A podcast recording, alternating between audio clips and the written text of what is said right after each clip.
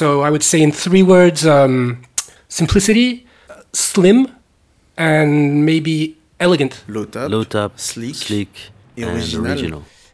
finesse, Finesse, pointance, pointy, arrogance. and arrogant. Style, OP, Stylish, casual, ready to be worn with whatever, jogging, sweatpants, jean, short. Jeans, shorts. Et ce que j'aime beaucoup, And what I really like about it faut is la you can wear it either quand tu skates, skating or just chilling. tu chill. T'auras le You look good no matter what. Y a pas No room for bad taste.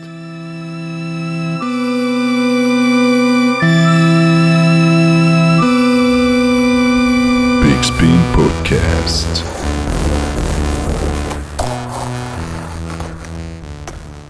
We'll be spending this new episode of Switch Big Spin with uh, Stefan Janoski. We'll talk about the man, but also the notorious commercial success of his pro model shoe, one that never phased out throughout the years, seducing several generations of skateboarders. Mainly, we'll be pondering how did the Nike Janoski shoe become iconic. To better understand the phenomenon, we went and met skaters, designers, graphic artists, journalists, and one fashion specialist. We also chit chatted with Stefan about shoes and skateboarding altogether to celebrate the 10 year anniversary of his pro model. Let's start things off by looking at the background of Janoski, the skater.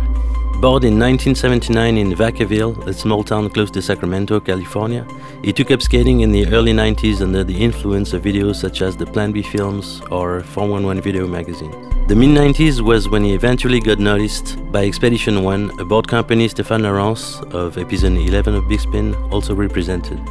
But one of the very first to have heard about Stéphane was Benjamin Deberdt, our guest in episode 5, over the phone when he was the editor in chief of French skate magazine Sugar. So I might have heard about Stefan Janoski from Thomas Campbell first.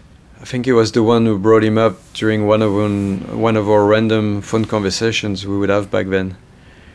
He knew Stefan from uh, friends of him surfers, and I think Stefan was crashing with them at the time, sleeping on the couch, or I'm not, I mean I'm, I'm not sure exactly, but they kept telling Thomas that he was an amazing skater and like he was the future of skateboarding and all thomas would see was this kid just hanging out on their couch. So he had i guess trouble trying to see it really. And uh and then eventually he got glimpse of stefan in mags and videos and ended up realizing like oh that's the guy on the couch that's so he and uh, yeah somehow we ended up talking about him and so that might be my first memory of hearing about Stefan. Stefan also caught the attention of Shoebrain Savier that he eventually went on his very first trip to Europe with. France especially remembers him for one specific trick he did on the one tour back in 2000, his switch flip at Le Dôme, down the 3 flat 4. The 3 flat 4 at Le Dôme, aka Le Palais de Tokyo, 7 stair with quite the really lengthy gap in between the third and the fourth stair. By 2000, only a few people had made a handful of relatively basic tricks down it. Look up the article Apropos Skate Mag posted online listing them. Benjamin Deberdt was also there and remembers. So he ended up coming to Paris with Cairo Foster and Oliver Barton, were shooting photos for Skateboard magazine back then. And so they got in touch with me about staying one night or two at my place or something like this, and they eventually did. Stefan could tell probably tell you how he ended up sleeping on my floor after uh, I told them like Tom Penny stories all, all evening. Uh, I remember him telling me later like, "Oh, it was the best night of my life." Hopefully, and I'm sure he actually had better nights than uh, and more exciting ones than this one, but it's a fun memory for me too. So anyway, they ended up spending a few days in Paris. That's the week where Stefan went from being some guy that nobody has ever really heard of to the guy who switch flipped the free flat four in at Le Dôme, in the famous spot in Paris, which is a huge double set. Cairo was trying switch frontside flip, but he had a really bad ankle, like all swollen and tweaked, and I just had to stop skating. Basically, it was hurting too much. I vividly remember Stefan switch it first try, like a crazy switch all tweaked, like you know the perfect one you would want to do once in your life, and he just did it first go on this huge double set. And then he ran back and he was all hyped on the spot and uh, oh it was perfect and easy to skate and everything. And uh, somehow I remember they got a call. So someone in the crew had a phone. Mobile phones were like pretty rare back then. And uh, Stefan ended up speaking to whoever called, I think someone from the States. And I remember like him like being super hyped and uh, explaining how he was at this amazing spot. It was so good, and the side is perfect, and the run up is perfect, and you just can't get hurt. And we're talking about the dome double set, which a lot of people have been smoked on.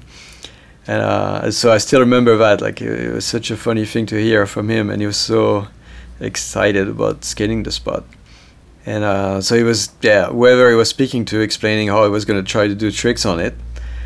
Then it was probably going to be really fun to skate it, which something everybody was really scared to even try anything on.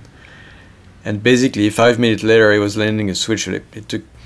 So I was shooting a sequence on film, like as you would do back then, and I don't think I shot a really good one of it. And uh, Oliver was also shooting one, obviously, because he was the guy shooting for skateboarder, and uh, so his one was in skateboarder, and mine ended up uh, being used in Sugar magazine because that's what I was doing back then. We might have done a poster with it, not sure, but I think so. Yeah, I'm sure it was a poster, even if the sequence was not that good because the trick was too crazy to not be a poster. Stefan also remembers that singular day when Universe got turned around. The switch flip. Yeah. Yeah, that was my first time to Paris. Uh, no, the only person who filmed it was Elias Bingham. Mm-hmm. Uh, really bad. He cut off my whole body basically. Wow. Like no, no top part, you know. Uh, and Ollie Barton. It was the first time I met Ollie Barton. The first time I've been to Paris. First time I met Tim O'Connor. I think it was the first one of the first Savier trips. So it was like a really, it was a good, it was a big trip for me. Wow. I was very excited. I was switch flipping every double set in my path. and what was the process of the trick? I was just at La Dome and it was like it was a lot of people there. Like um, Cairo Foster, he was trying to switch frontside flip it, and um, my friend Judd Hertzler was was in town f- on Mhm. another trip. It was just all these people were like it was like a skate park at, in at the Dome though, you know, and I don't know. I just someone was like, oh, you should see this double set around the corner. And yeah, I was just in the, I yeah, double sets. Any like I said, yeah, I was just in switch flipping any double sets that came around. So Yeah. and that one had really smooth ground, so I was like, ah, here we go. Mhm. Um, yeah, that was cool. I went and looked at it today. It's really big. Benjamin isn't the only one who can validate Stefan's skills on a board. Paul Rodriguez and Eric Koston also know. I don't remember like my first conversation with him, but we used to go when I was on City Stars. Paul Rodriguez. We used to go up to Reno um, and Sacramento, and Stefan's from Sacramento, California, and so we would go up there. And a good friend of ours, uh, Jeff Landi, photographer, was also friends with uh, Brandon Biebel and Stefan Janoski. So we would come up from LA and go link up with them and skate with them and their crew around their hometown. So early 2000s, around 2000, 2001. Um, that's when we first started meeting him and hanging out with him. I remember one time he met me in downtown Sacramento, just just him and and uh, I think myself and maybe one other skate friend. And he just met up with us. We didn't know each other very well, but he took us around and showed us the spots. And uh, ever since then, that's that's my dog. I'm trying to remember. Eric Koston. But that was the first time I actually skated with him, which is find it kind of funny. You know, it's, you're across the world in, in, in Tokyo, in Japan. We we just ended up at the same skate spot, and so and it was really it was just it was fun. You know, I mean, I I knew who he was then, you know, because I'd seen stuff from like videos at that point. Uh, y- you know, knew I already knew he was like re- really good, but um, when we were skating the spot, he was he was ripping, and it was, but he was really mellow, really mellow guy, you know, and that was the first time hanging out. Just I wish I knew the year. Like They also both share memories of a trick Stefan did, which apparently left many people shook among US skaters. Um, well, Paul Rodriguez. Of course, he always had some of my favorite switch flips. He switch flipped the triple set in Sacramento, and it was the famous triple set. And I remember I went there. He wasn't there, and I, I didn't watch it, but this was a cool story. I remember when I was a little kid, we were very strict. Like, if somebody did a trick at the spot, you don't do it, right? Like, no, we call ABD, right? And I go there, and I'm with the City Stars team and the Girl in Chocolate team, and Keenan was there, Keenan Milton and he- he switch flipped it that day also. And I remember giving him shit like, Stefan Janoski already did that. You can't do that. And he comes from a generation where they were just like, whatever, man. Like, if you want to do a trick, just do a trick. And I was so little and so strict, like, nah, man, it, like Stefan already did that. Just letting you know, ABD. So that's one trick that stands out in my mind because of that story. And rest in peace to Keenan, man. There was a triple set in in Sacramento, Eric Koston. and he s- he switch flipped that, and I and it's funny like he's so he, it's so casual and so good, he does it so easy. I've skated that triple set, and it's like I feel like it's so hard, and you're pushing fast, and you're just trying to stretch this trick across it. And when he switch flipped it, it looked like it was it was nothing. Like oh, that's it, you know, just like having a sip of water. You know, is that that simple. 2003 is when things really start to get going for Stefan, thanks to his part in the Habitat video Mosaic, one year after joining the company. He then reaches skateboarding's foreground and gets on Etnies shoes via Autosari. In 2006, he instead joins Nike, and in 2008, he's told that he would be the second Nike rider to get a pro model on the company, after Paul Rodriguez. Stefan gets around to sketching designs. 2009, the SB Zoom Stefan Janoski is born, promptly renamed the Janoski. 2013, the sales blow up, and the shoe is granted cult status as it starts getting seen on most everybody's feet. Let's catch up with Stefan again for a quick recap of his interest with shoes and the process behind this particular model. skating actually really made me aware of shoes, I guess, because it messes them up so much, and then also it um, it really what shoes you're wearing affects the skateboarding a lot. Yeah. So it's funny that you should ask what are my first memories of shoes because yeah, it, it's almost like my shoe life started with skateboarding because that's when I started caring about the shoes, you know, and I'd go to like the weird like this called like Ross, like these discount stores where like Mm, yeah. and I'd get like weird Fila's and Adidas and like Converse and Nikes. Yeah, and there'd be duct tape and shoe goo all over them. And um, but it's funny that you ask about my first memories because yeah, as like a before skating, it's really hard to think about shoes. You wore skate shoes outside of skating? Oh yeah. When I was in high school, like I was proud of my shoe goo holes because nobody else skated at school. So Yeah. you know, if I'm like, your shoes are, like, what's wrong with them? I'm like, yeah, it's because I skate, you know. And then also when you, you could identify skaters when you're a kid. You you look at their shoes, ah, that guy skates. Yeah. You're like, oh, and he's goofy footed. Like it's a camaraderie. Like when you're a kid and you're going around, like maybe with your parents or different places, different towns, and you see another kid with messed up shoes. You instantly have that thing. You're like, Yeah, I, connection. you skate, I Yeah, skate. And you're yeah. like, aha, yeah. So you had some uh, big shape shoes. Oh yeah, yeah, Yeah. yeah. And then when I started getting free shoes, it was like, and that was kind of the style. Everything was really big, but they were free. I didn't care. I would have skated in anything you gave me a, free. You know, Yeah. like I don't, who knows what I was wearing. I was probably wearing some crazy Saviers at La Dome, Yeah. but I would have honestly wore anything because I was just excited and I and they were sending me on trips and I was with Brian Anderson and you know it- yeah so it didn't matter that the shoes were like really ugly and hard to skate in. And in your opinion, why uh, why your shoe is so popular?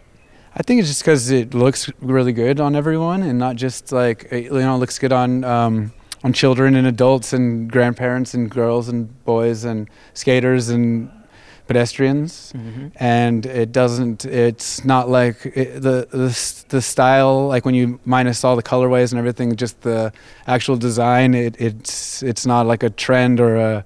It's a timeless design. You can kind of just insert it into any year, and it wouldn't look out of place. Mm-hmm. So I, th- I, I think that's one of the reasons why everyone seems to like it. And here's what he replied after we asked him what was on his mind upon coming up with his design. Like my thing was like minimal. So like like how you said the shoes were really big, Mm. and like on Nike uh, at at Nike at the time they had no low profile shoes. Yeah. So the Blazer was the was the, was the most the slimmest shoe they had. In the Harbor, I would skate the Harbor. And so they didn't they just didn't have a shoe that I wanted to wear in line. So that was the main purpose of me designing this shoe is because I really liked this style of shoe and they didn't have it. And here's how it all ended up coming together. Like just from drawings in my sketchbooks basically. It was just me drawing and just taking like just talking about how I really needed like a long flat toe and I wanted no stuffing in the tongue because stuffing in the tongue is pointless and useless, purposeless, except to make your pants look bad. um, and I just wanted it to be really like just like the take away all of the most you can Mm. and just leave what do you need Yeah. you know so that was kind of it and I just drew a lot of pictures. Like I draw a lot of pictures like sketchbook style, and then I give it to James, and he would draw it computer style. You know. When Stefan refers to James, the designer, he's talking about James Arizumi. Now in his 40s, James grew up in Hawaii between surfing and skateboarding, all the while in flip flops the whole time, also he loves to claim. He left to Cali to study architecture, but couldn't stand working in a suit, so he moved on to New York City for a career change and became a designer for shoe company Clay, an easy transition according to him. Clay also made Lakai, making for an opportunity to literally go back to Cali, work with the same people, and design skate shoes.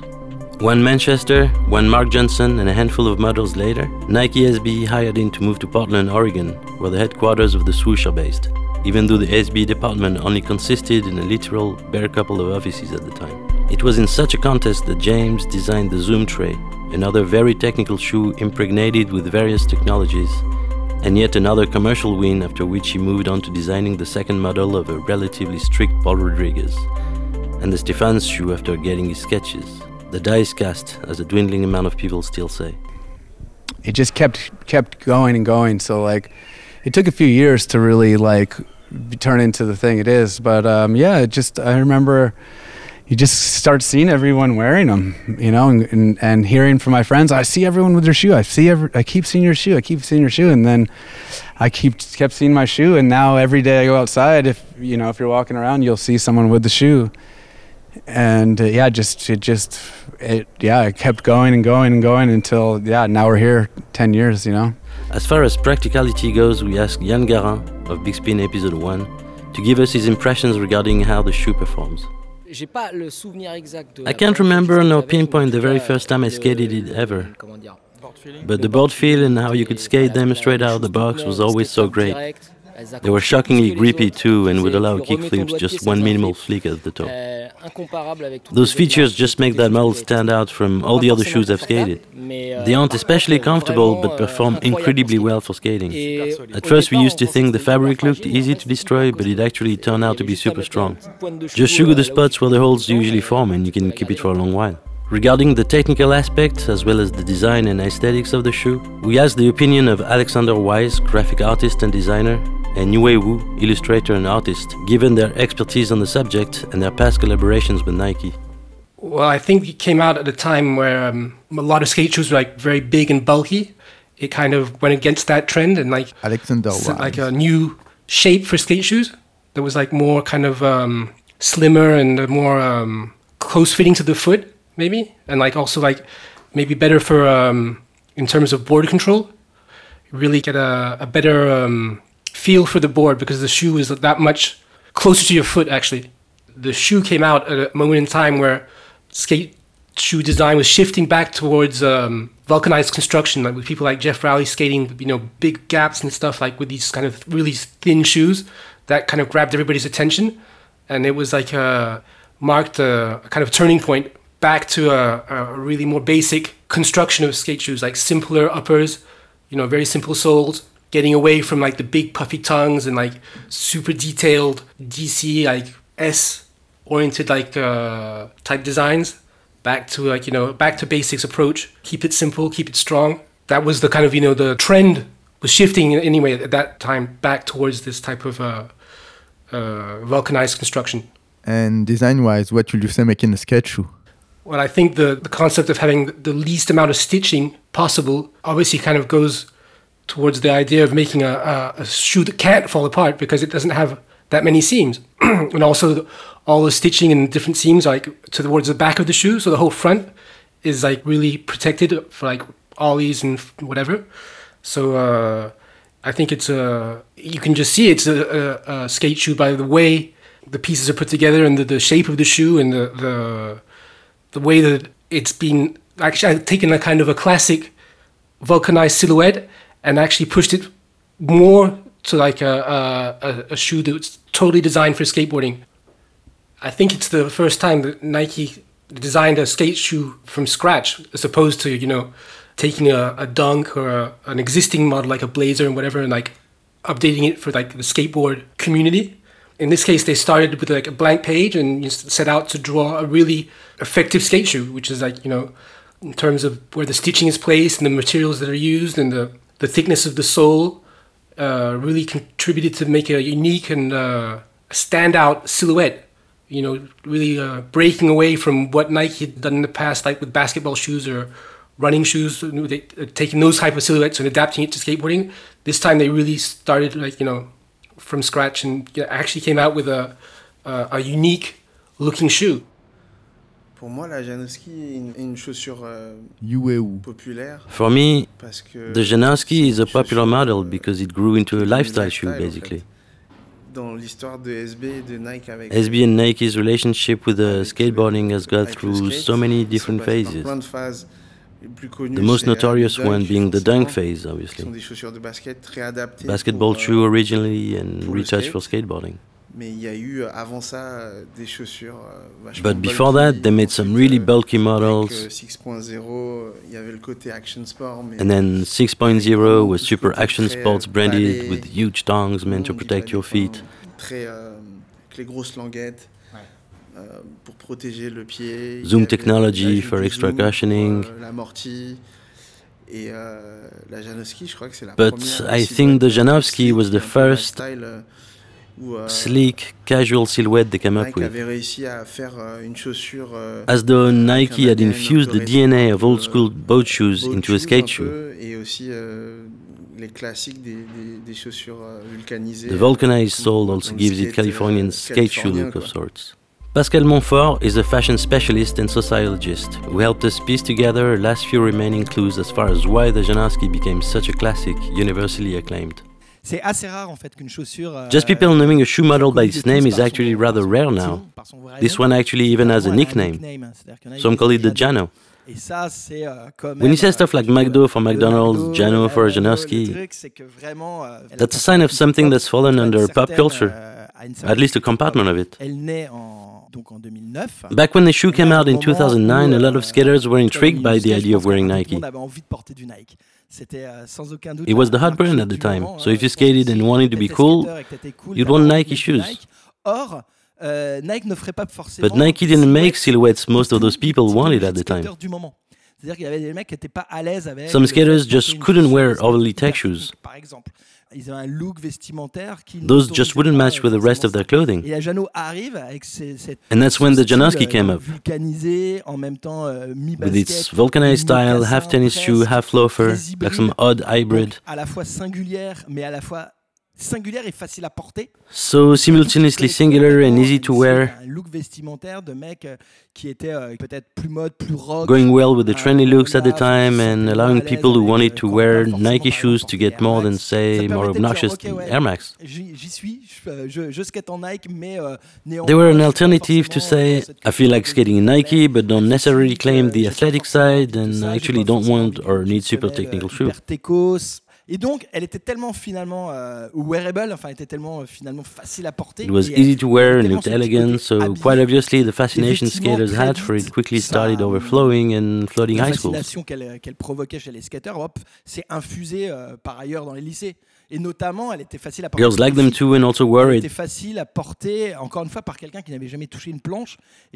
You wouldn't look too out of touch wearing it, despite not being a skateboarder, the same way one doesn't look out of place in Chuck Taylor All Stars if they don't play basketball. Voilà, on ne demande pas d'avoir un passé de basketteur. 2009, c'est le moment, c'est un des moments en tout cas. By 2009, being a skater had become quite cool and hard in high schools, which had never been the case before. Not just decades ago, but also up to the early 90s. Même des décennies début 2000. When skaters were still antagonized by most every other popular crowd. ou les skaters 2009, was when the skater became the cool guy, pretty much, ensuring validation from the girls and really. Donc. Once a shoe model gets validation from the girls, then things really start to get going on. C'est parti, c'est la, la fusion. Ça a été That's how it worked out for all chaussures cultes, cult shoe models, really. le cas de la- de Right now, the Air Force One, for instance. Actuellement, à un moment, tu passes de euh, succès à méga hit. Validation from the girls' crowd is when a shoe goes from successful to commercial hit to cult classic, jeunes filles, c'est-à-dire quand elles disent starting from as soon as they express that they like it, quand elles commencent à le porter. and for good once they start actively ce qui est sporting the shoe. Alors, je sais pas si c'est bien de dire ça, mais la basket est tellement. Funnily enough, the Janowski is now more famous than the person plus, he was made for and named by.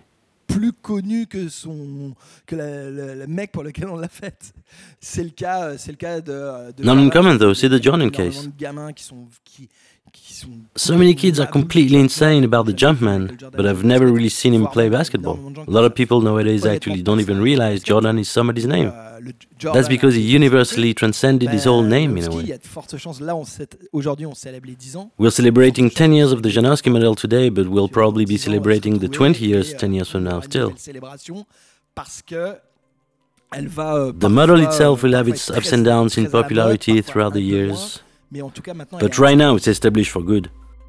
That's all, folks, for today. Hoping that you enjoy your time with us. For this episode, we receive a lot of support and help from many collaborators. Bertrand Trichet, Fabien, and Romain at Nike. Thanks to Stefan Borny and Thomas Buzitil for the session. Thanks to Stefan Janowski, Paul Rodriguez, and Eric Austin for their availability. Thanks to Pascal Montfort, Yann Garin, Tony Brossard, Benjamin Debert, Nicolas Malinowski, Alexander Wise, and Yueu for taking the time to reply to our question and share their impression with us. Thanks to Mehdi Pinson for the jingle. Big, big thanks to Emmerich Nokus for the translation, Jan For, Soy Pandey for the dubbing, and don't forget about the Switch Bigger Spin on Live Skateboard Media website. Thanks for your attention and see you soon. And uh, sorry for the bad accent.